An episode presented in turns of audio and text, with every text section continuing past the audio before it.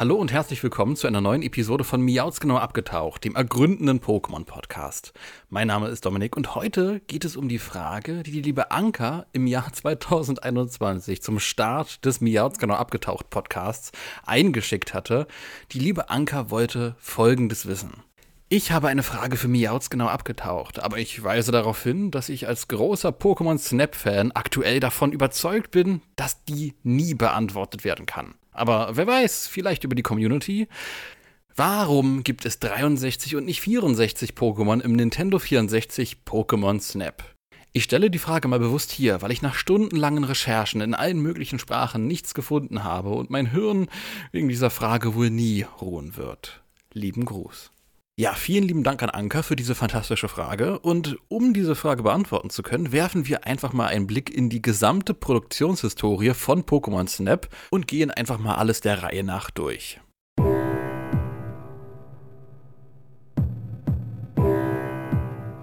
Die Entwicklung begann im Jahr 1995 als Projekt unter dem Namen Jack and the Beanstalk, bei dem es erstmal darum ging, ganz allgemein Fotos zu machen, also komplett ohne Pokémon. Zu diesem Zeitpunkt war das Spiel auch gar nicht für den regulären Nintendo 64 geplant, sondern für den 64DD. Eine Art Erweiterungsmodul für den Nintendo 64, das in Japan im Jahr 1999 veröffentlicht werden sollte. Die 64DD nutzte magnetische Floppy Disks als Speichermedien für die Spiele, die im Gegensatz zu den meisten Nintendo 64 Cartridges nicht 32 MB umfassten, sondern ganze 64 MB. Also doppelt so viel Speicher hatten wie die regulären Cartridges für den Nintendo 64. Über die frühe Version des Spiels Jack and the Beanstalk ist sehr wenig bekannt, außer dass es möglicherweise spezielle Funktionen des 64DD nutzte oder irgendeinen Bezug zum gleichnamigen Märchen Jack und die Bohnenranke hatte.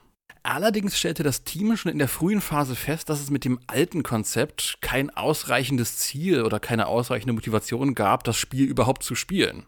Deshalb entschied man sich dazu, das alte Konzept komplett fallen zu lassen, bis auf das Foto-Feature, und es in ein Pokémon-basiertes Spiel umzuwandeln, bei dem es darum geht, eine Immersion mit der Pokémon-Welt zu erzeugen. Im November 1997 war es dann soweit. Das Konzept Pokémon Snap wurde auf der Videospielmesse Space World erstmalig angekündigt. Zu diesem Zeitpunkt waren verschiedene Inhalte für das Spiel geplant, die es leider nicht in das finale Spiel schaffen sollten. Es wurden verschiedene Konzepte erstellt, die über Konzept Art leider nie hinausgingen. Beispielsweise war die Insel, auf der wir uns bewegen, im Konzept ein klein wenig anders. Zum Beispiel sollte es auf der Insel einen Leuchtturm geben oder auch ein Geisterlevel, was im Spiel letzten Endes nicht auftaucht, da es frühzeitig verworfen wurde. Ein Geisterlevel hört sich in der Theorie erstmal ziemlich cool an, bedeutete für ein Spiel der ersten Generation aber, dass man immer nur Nebulak, Apollo und Gengar begegnet. Und das wurde dann als ziemlich repetitiv und nicht sonderlich praktikabel angesehen. Trotzdem wurden für diese Geisterlevel Soundtracks angefertigt, die dann die Komponistin von Pokémon Snap, Ikiko Momori, auf ihrer Webseite veröffentlichte.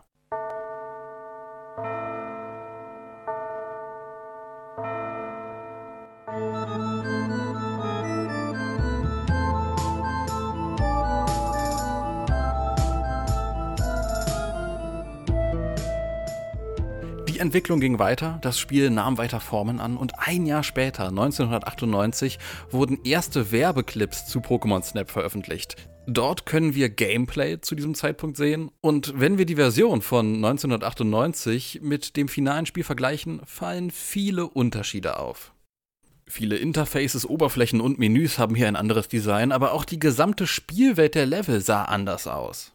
Es existierte beispielsweise ein Level, was einem kanadischen Nadelwald glich, oder auch ein Level, das wirkte, als wäre es eine Savanne oder Steppe. Viele Texturen und Assets hatten eine niedrige Qualität. Jedoch waren 3D-Modelle der Pokémon bereits fester Bestandteil dieser Werbeclips. Die 3D-Modelle der Pokémon sahen an manchen Stellen ein wenig anders aus als im finalen Spiel, aber das bezog sich in den meisten Fällen eher auf Gesichter, bestimmte Gesichtsausdrücke und konkrete Haltungen und Posen. Der grundsätzliche Aufbau vieler Modelle ähnelt sehr stark den Modellen im finalen Spiel, was auch daran liegt, dass in diesem Prozess Hell Laboratories vorrangig für die Modelle verantwortlich war. Dadurch, dass hier bereits an konkreten 3D-Modellen der Pokémon gearbeitet wurde, die im Spiel auftauchen sollen, können wir davon ausgehen, dass zu diesem Zeitpunkt bereits der grundsätzliche Plan existierte, welche Pokémon im Spiel sein sollen und welche nicht. Allerdings gibt es hier eine große Ausnahme.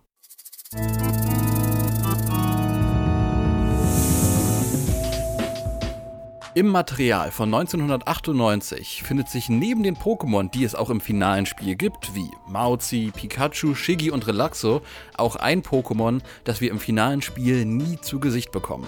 Das Pokémon Rettan. Rettan wäre es, welches die Zahl der Pokémon im Nintendo 64 Spiel von 63 auf 64 erhöhen würde. Doch was ist hier passiert? Warum haben wir Rettan in Pokémon Snap nie zu Gesicht bekommen? Eine Antwort darauf finden wir, wenn wir den Produktionszeitstrahl von Pokémon Snap weiter entlang wandern. Euch dort draußen ist nämlich schon zu diesem Zeitpunkt bestimmt aufgefallen, Moment, du hattest vorhin gesagt, das Spiel ist für den 64DD geplant gewesen, aber ich kenne das Spiel nur als Nintendo 64 Spiel. Bis zu diesem Zeitpunkt war Pokémon Snap nach wie vor geplant gewesen für den 64DD. Allerdings verzögerte sich die Konsolenentwicklung immer weiter und zu diesem Zeitpunkt wurde es für die Entwickler sehr, sehr schwer einzuschätzen, wann das 64DD überhaupt in Japan erscheinen wird. Darum plante man im selben Jahr das gesamte Spiel um, welches man zuvor mit Werbematerial groß als 64DD-Spiel angekündigt hatte. Man machte aus Pokémon Snap ein ganz normales, reguläres Nintendo 64-Spiel. Über den Rest des Jahres 1998 arbeitete man daran, das Spiel für den Betrieb über die Nintendo 64 Cartridge zu optimieren. Die Nintendo 64 Cartridge, die in ihrem Speicherumfang halb so groß war wie die Floppy Disk Module des 64DD. All das sollte innerhalb kürzester Zeit passieren. Man muss sich hier auch vor Augen halten, wie die Pokémon in Pokémon Snap funktionieren. Es ist nicht so, dass sie einfach nur auftauchen, sondern immer mit ihren jeweiligen Leveln und ihrer Umgebung in Interaktion stehen. Für jedes Pokémon muss sich hier ein eigenes Interaktionslevel mit der Welt, mit der Außenwelt und mit dem Spieler ausgedacht werden und in das Spiel vernünftig implementiert werden. Und zusätzlich dazu, dass es seit der Version von 1998 bis zur Veröffentlichung 1999 diesen großen grafischen Sprung im Spiel gibt, und sich auch ganz grundsätzlich Leveldesigns unterscheiden, liegt hier auch die Vermutung nahe, dass Rettan systematisch eingespart wurde, um Zeit und Ressourcen für diese anderen Prozesse bereitzustellen. Dass man auf das witzige Konzept, dass das Nintendo 64-Spiel auch 64 Pokémon beinhaltet, verzichtet hat, um mehr Wert auf die grundsätzliche Integrität des Spiels zu legen. Die Integrität, die durch den rabiaten Umbau auf ein Nintendo 64-Spiel dann bedroht gewesen wäre. Im Zuge dieser Optimierung blieb das Pokémon Rettan auf der Strecke zurück und wurde nicht ins finale Spiel übernommen.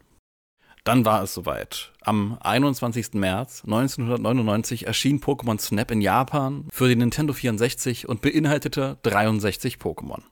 Im Dezember desselben Jahres erschien dann das 64DD. Was nehmen wir daraus mit? Ein 64. Pokémon war in Pokémon Snap tatsächlich geplant gewesen. Wäre Rettan wie geplant dabei gewesen, wäre dann Mew das 64. Pokémon, dem man in diesem Nintendo 64-Spiel begegnen kann. Doch durch den harten Umbruch vom eigentlich geplanten Spiel für den 64TD auf die reguläre Nintendo 64 Cartridge musste man viele Inhalte anders aufbauen und es floss sehr viel Zeit in Optimierung und das Zurückführen auf das Vorläufersystem.